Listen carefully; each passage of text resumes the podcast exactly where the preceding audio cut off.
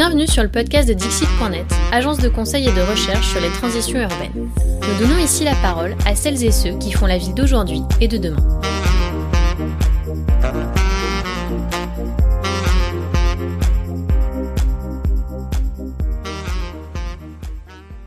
Bonjour à toutes et à tous, bienvenue sur le podcast de Dixit.net. Je suis Frédéric Tribalo, chargée d'études et de prospective urbaine, et je reçois aujourd'hui Estelle Forget.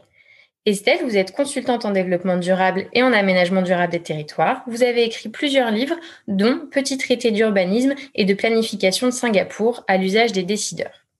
C'est le sujet qui nous intéresse aujourd'hui. Mais tout d'abord, est-ce que je peux vous demander de vous présenter plus amplement? Bonjour Frédéric, merci pour euh, l'invitation.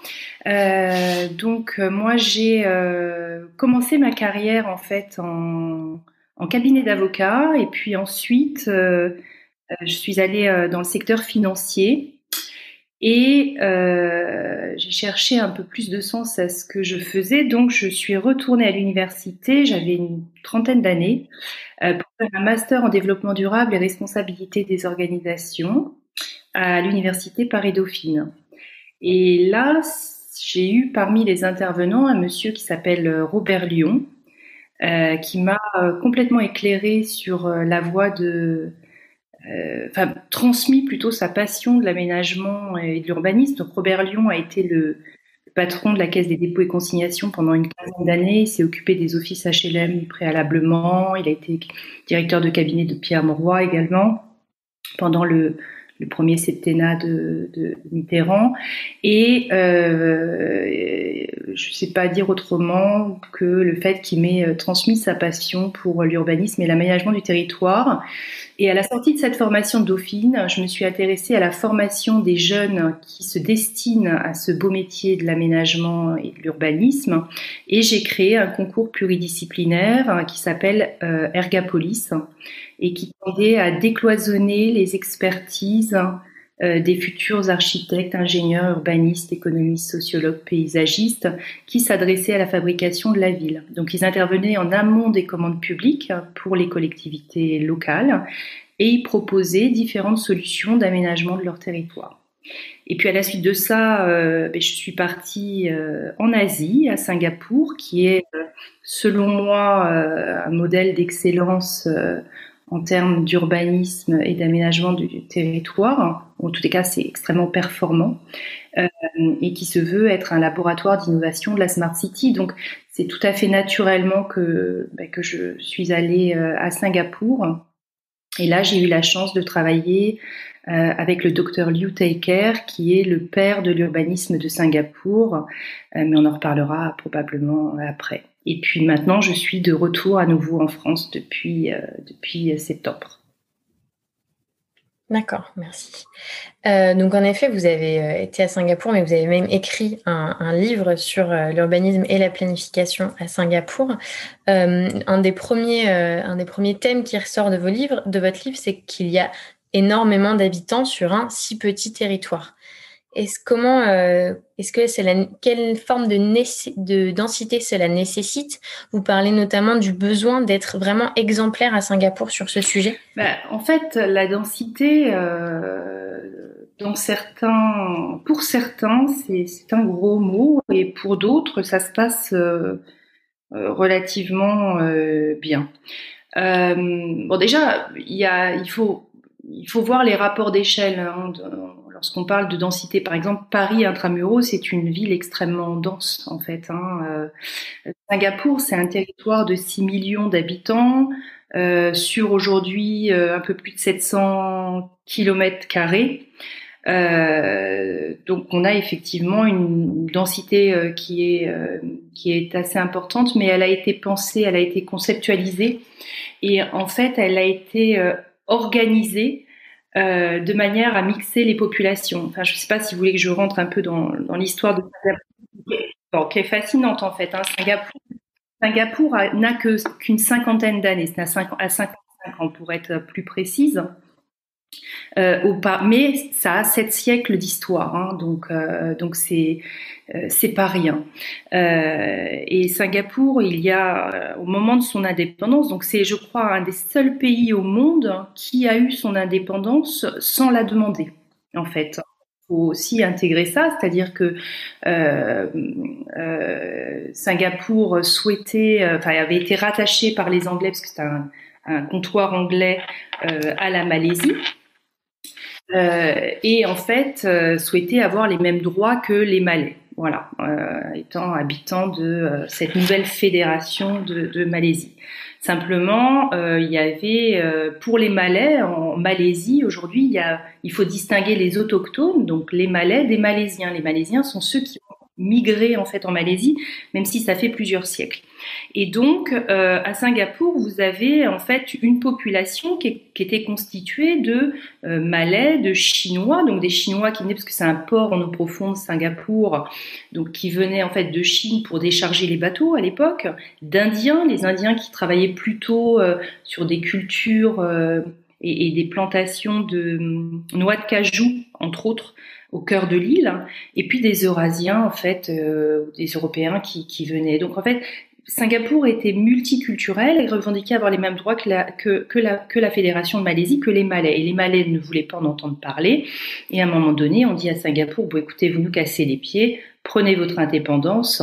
Et puis voilà. Sauf qu'en fait, euh, Liu Taiker, qui du coup s'est retrouvé le premier premier ministre de Singapour, avec lequel a travaillé Lee Kuan Yew, euh, qui est le père de l'urbanisme de Singapour, se retrouve avec une population en fait d'un peu plus de d'un million euh, de personnes inéduquées, euh, pour la plupart, euh, pour la plupart inéduquées, extrêmement pauvres et vivant majoritairement dans des bidonvilles, enfin ce qu'on appelle des compongs, mais c'est, ça revient quasiment à des, à des bidonvilles. Il n'y avait pas de ressources naturelles.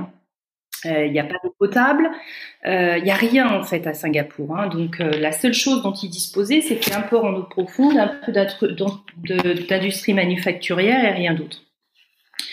Et donc il a fallu effectivement, pour garder cette indépendance et pouvoir vivre dans un territoire quand même local qui était un peu hostile, euh, faire preuve d'exemplarité. Et euh, la vision de Yew était de se positionner au rang international. Alors imaginez-vous vous positionner au, rang international quand vous avez des habitants inéduqués qui vivent dans des slums. Bon, c'est juste la folie. Et donc l'urbanisme a contribué énormément euh, euh, à favoriser en fait l'essor de Singapour tel qu'on le connaît aujourd'hui, sachant que euh, bah, ils ont dû faire venir de la main d'œuvre extérieure pour pouvoir développer et construire euh, Singapour, et que bah, très rapidement en fait ils ont euh, en termes de démographie euh, été au-delà des prévisions. qu'ils avaient fait sur le premier plan d'urbanisme qui avait été par le PNUD à l'époque et en fait le PNUD avait dit bah voilà pensez un peu comme ça et, en fait à peine 20 ans plus tard ils se rendaient compte qu'en termes de démographie ils, cassaient les compteurs et donc là ils ont imaginé un plan d'urbanisme à 100 ans auquel ils ont vraiment pensé la, la, la densité en mixant les populations puisqu'évidemment c'était des c'était des c'était multiethnique mais il y avait également des confessions euh, religieuses diverses hein. il y a bouddhistes hindouistes musulmans confucianistes catholiques enfin tout ça était une véritable pétodière et il n'y avait pas d'identité nationale puisque en fait euh, bah, Singapour euh, euh, euh c'était un jeune pays, hein, donc il n'y avait pas cette notion d'appartenance en fait, qui est extrêmement forte. Et donc, euh, ben, ils ont organisé, euh, ils ont pensé et conceptualisé le plan d'urbanisme euh, en partant d'un, en partant en fait du nombre d'habitants par parcelle. C'est-à-dire qu'en fait, voilà, c'est-à-dire qu'ils se disent à partir de tant d'habitants, alors mon territoire doit avoir euh, tel type de commerce, tel type de service public, tel type d'infrastructure de, de, transport. Tout est pensé dans les grandes lignes, hein, attention, hein, dans les grandes lignes, euh, à grosse maille, tout est pensé en fait et conceptualisé. Et à l'échelle de l'ultra-parcelle, après, euh, euh, ben, en termes de style d'aménagement, etc., tout est possible. Mais sur les grosses, c'est-à-dire que L'avantage à Singapour, c'est que par exemple, on arrive à 3000 personnes, on se pose pas la question, il n'y a pas un maire qui va négocier en disant je veux une école maternelle, je veux un stade, je veux une piscine, ça n'existe pas à Singapour. On sait qu'à partir de 3000 personnes, bah, vous avez école, vous avez, que les infrastructures sont prévues, que les transports sont prévus. Donc la question ne se pose pas. Mm-hmm. Je sais pas si j'ai suffisamment bien répondu, j'essaie de repasser un peu dans le cadre, mais si, si, si, si, c'est très intéressant.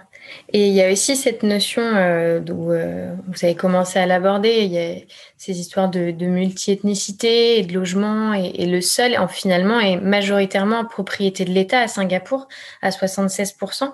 Et euh, qu'est-ce que cela permet en termes d'aménagement urbain et aussi sur le marché notamment ah, du bah logement? ça, c'était la... Alors ça, c'est la condition sine qua non pour pas avoir un urbanisme négocié. C'est la condition sine qua non. Pourquoi? Parce que en fait, à Singapour, en étant propriétaire de leur sol, c'est-à-dire que vous dites, euh, effectivement, Singapour est propriétaire de son sol à plus de 70%, mais aujourd'hui, alors qu'ils étaient tous dans des bidonvilles, 80% des Singapouriens sont propriétaires de leur logement. Oui. Tout à fait, il y a une, bien une, dissociation, entre les deux. Le sol et l'usage, en fait, hein, c'est un modèle avec euh, des bails amphithéotiques, un peu comme euh, un peu comme le modèle anglais euh, existe en réalité. Donc on a des exemples comme ça en Europe, mais mais les Singapouriens restent propriétaires de leur sol parce que leur sol c'est leur patrimoine et surtout parce qu'ils ont pensé, ils ont un territoire qui est contraint donc quand vous avez un petit territoire contraint, vous devez, euh, c'est un peu comme Monaco, qui est la, ville la plus dense au monde. Hein. Vous devez quand même bien le penser parce que si vous vous ratez, en fait, c'est difficile de corriger. Donc euh, sur ce territoire contraint, ils ont pensé un plan d'urbanisme euh, et d'aménagement à 100 ans. Hein, donc ils sont là, on est au milieu du plan en fait aujourd'hui, euh, aujourd'hui à Singapour. Et pour faire ça, ça veut dire que les Singapouriens savent exactement à quel moment il y a un îlot qui va être détruit pour reconstruire autre chose, à quel moment euh, là il y a une réserve foncière pour euh, les transports, à quel moment euh, tel objet architectural, on va dire, va être reconstruit et, et voilà à, quel endroit. Et donc, en étant propriétaire de leur sol, et eh bien en fait, simplement, ça vous permet de le faire. Parce que si vous n'êtes pas propriétaire de leur sol, on le voit en France avec les procédures d'expropriation, c'est extrêmement compliqué, coûteux et long. Quand vous êtes propriétaire, la question se pose pas. À un moment donné, vous savez que vous récupérez votre immeuble euh, parce que vous voulez en faire autre chose et que c'est prévu comme ça. Alors vous indemnisez les locataires et vous les relogez. Euh, et en général, d'ailleurs, les Singapouriens aiment plutôt bien quand ce genre de choses se produit, puisque euh, comme Singapour indemnise largement, en fait, ça leur permet aux Singapouriens de se constituer un patrimoine. Enfin, ils ont un système d'épargne qui est extrêmement qui est extrêmement malin à Singapour et qui permet en fait aux, Singapouriens de euh, capitaliser et de, d'une certaine manière, de s'enrichir en fait par le par l'immobilier.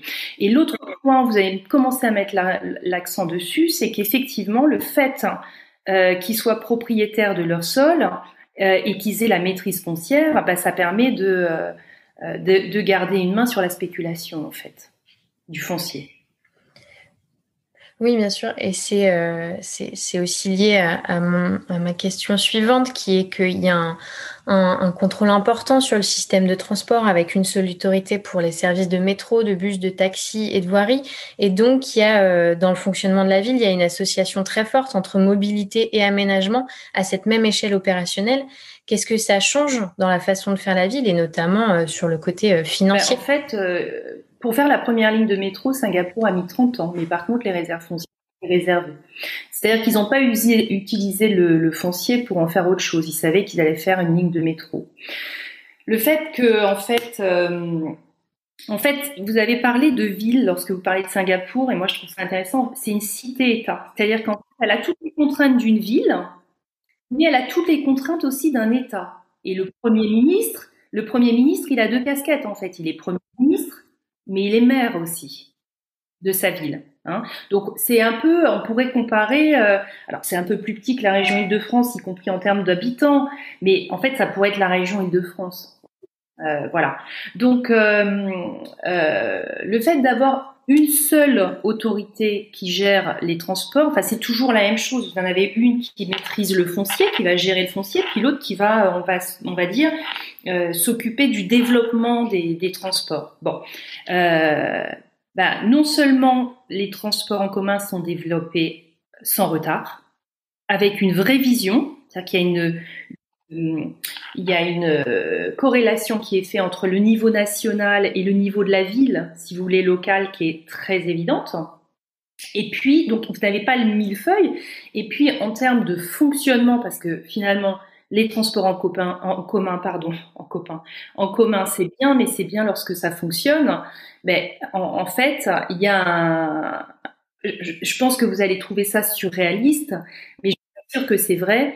Euh, la société qui s'occupe de faire fonctionner les transports en commun et qui fait fonctionner les bus, les taxis, euh, le métro euh, à Singapour, c'est-à-dire que même les taxis sont intégrés dedans. Pourquoi? Parce que tout début, lorsqu'il y a des expatriés ou autres qui venaient à Singapour, les premières personnes qui recevaient les, les touristes étrangers, c'était les taxis. Et donc, il fallait absolument que les taxis accueillent correctement les, étrangers pour que les étrangers aient une bonne image de Singapour. C'est extrêmement important. Bon, eh bien, en fait, ça permet, euh, euh, ça permet en termes de fonctionnement, de contrôler le fonctionnement. Il y a des rapports de la SMRT, donc ça s'appelle, qui est la société type RATP chez nous. Euh, chaque jour, au, ministre, euh, au ministère des Transports de Singapour pour dire s'il y a eu un retard sur une ligne de métro. Je crois qu'en 2019, je vais pas vous mentir, il y a eu un retard de plus de 5 minutes à Singapour. Voilà, il n'y a pas d'escalator en panne. C'est surréaliste, mais ça fonctionne extrêmement bien. Enfin, ce que je veux dire, c'est que c'est possible en fait. Il n'y a rien de, il y a rien qui interdit de le faire et c'est possible. Et le leitmotiv de Singapour, c'est de favoriser le bien-être des usagers euh, des transports en commun. C'est très important pour eux. Ça leur évite d'avoir des, mhm. des, des, revendications, en fait. Oui. oui, en termes d'aménagement, euh, quand on décide de s'installer euh, dans tel ou tel quartier, que ce soit pour un logement ou en tant que pour un commerce, on sait qu'il peut potentiellement y avoir une ligne de métro dans tant ah, d'années. C'est pas ah une surprise. Non, mais de toute façon, et s'il n'y a pas de ligne de métro, il y a des lignes de bus. C'est-à-dire qu'il n'y a personne à Singapour qui habite dans des endroits qui sont pas accessibles euh, en transport en commun et qui peuvent pas relier. Euh, et en fait, ils ont conceptualisé, c'est ce que je vous disais, en créant un système de constellation de la ville hein, par une déclinaison en partant du nombre d'habitants. Mais il y a, je veux dire, l'usage de la voiture est, est, est et finalement euh, très peu euh, promu à Singapour. D'ailleurs, euh, c'est extrêmement cher d'avoir une voiture à Singapour. Et c'est parce que en fait, ils favorisent les transports en commun. Et pour qu'ils favorisent les transports en commun, il faut qu'il y en ait partout. Donc, c'est-à-dire que vous marchez moins de cinq minutes, vous avez des bus, vous avez vous avez des, des, des, des métros ou des bus qui rejoignent les métros, mais c'est extrêmement rapide. C'est tout le temps. C'est des rotations très très régulières. Donc, euh, tout, enfin, ils pensent pas un quartier sans les transports. Hein. C'est, pas. Et, et, pourquoi ils font pas ça? Bah, Parce qu'avant de développer leur modèle, ils ont étudié les nôtres de modèles. Donc, en fait, Singapour, c'est, c'est un peu le miroir de ce qu'on a pu faire en Europe de mieux. Euh, voilà, y compris en termes de mixité, on en parlait tout à l'heure, ils ont prévu des quotas alors nous, ça nous paraîtrait euh, très choquant d'avoir des quotas pour favoriser la mixité, des quotas ethniques, mais n'empêche que ça fonctionne et ça permet à l'un et à l'autre, en termes de communauté, de se connaître. Donc il n'y a pas de guerre de communauté à Singapour, parce que les gens vivent ensemble en fait. Et vous en parlez euh, à la fin de votre livre, euh, vous, vous, faites un parallèle, donc notamment avec, avec la France. Et si dans, dans les mesures, les outils qui sont utilisés dans l'aménagement du territoire à Singapour, si on devait en retenir une qui serait intéressant de, de mettre en place Un véritable plan. Il y a, il y a, un véritable plan, mais c'est-à-dire euh, pas un plan. Euh, il faut un véritable plan d'aménagement et d'urbanisme euh, en France. Alors, après, il y a un parti pris, hein, c'est-à-dire que c'est soit aux échelles des régions, mais je vous parle pas des tarifs et des multiples euh, euh, schémas d'aménagement euh, qui, qui, qui, qui, fonctionnent partiellement bien en France. Non, il faut un, il faut déjà un plan national qui se décline dans les régions. Et je crois que ça, ça me semble extrêmement non seulement important, mais une nécessité nationale pour, pour, pour préserver la paix sociale. Quoi. Je, je, vais jusque-là. Hein, euh, c'est extrêmement important. Puis la deuxième, allez, je vous en donne quand même une deuxième. Bah, c'est le foncier, la maîtrise foncière. Hein. Il faut absolument euh, travailler sur la maîtrise foncière. C'est absolument aberrant en France euh, que que que qu'on n'ait pas un travail en profondeur là-dessus. Il faut maîtriser notre foncier. C'est sinon on ne pourra rien faire. On, va dans le mur en fait. Hein. Et c'est pas la peine bah oui, parce que moi, quand je vois que, par exemple, des, même, vous voyez, par exemple, le ministère de, alors à l'époque, ça s'appelait l'AMRAI, au ministère de la Défense, qui revend des parcelles de foncier, euh, c'est pas possible d'imaginer faire ça. Alors évidemment, l'État a les poches vides, mais enfin, euh, si on pense durable, le foncier, bah, il faut le garder, quoi, hein, parce que sinon, sinon, bah, la France, je ne sais pas ce que ça va devenir. Hein. Mm. oui, bien d'accord. Et euh, pour finir, est-ce que vous auriez un, ouvrage ou une œuvre à, recommander à nos auditeurs et à nos auditrices pour aller plus loin sur, euh, sur ce sujet de sur le sujet de l'aménagement à Singapour? Alors, en fait, ça peut être en anglais. Hein. Euh, bah, à Singapour. Ah oui, alors il y a un livre et le l'auteur c'est Heng Chi Kyong.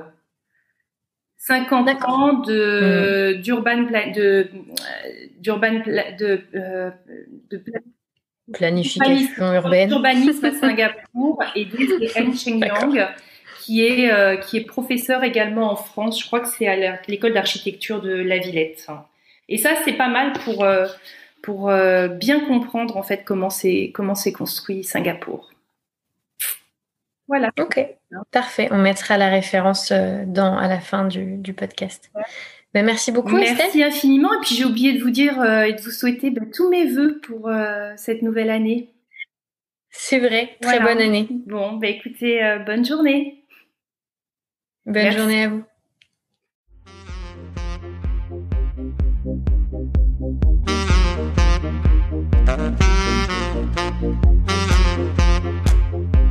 Merci pour votre écoute.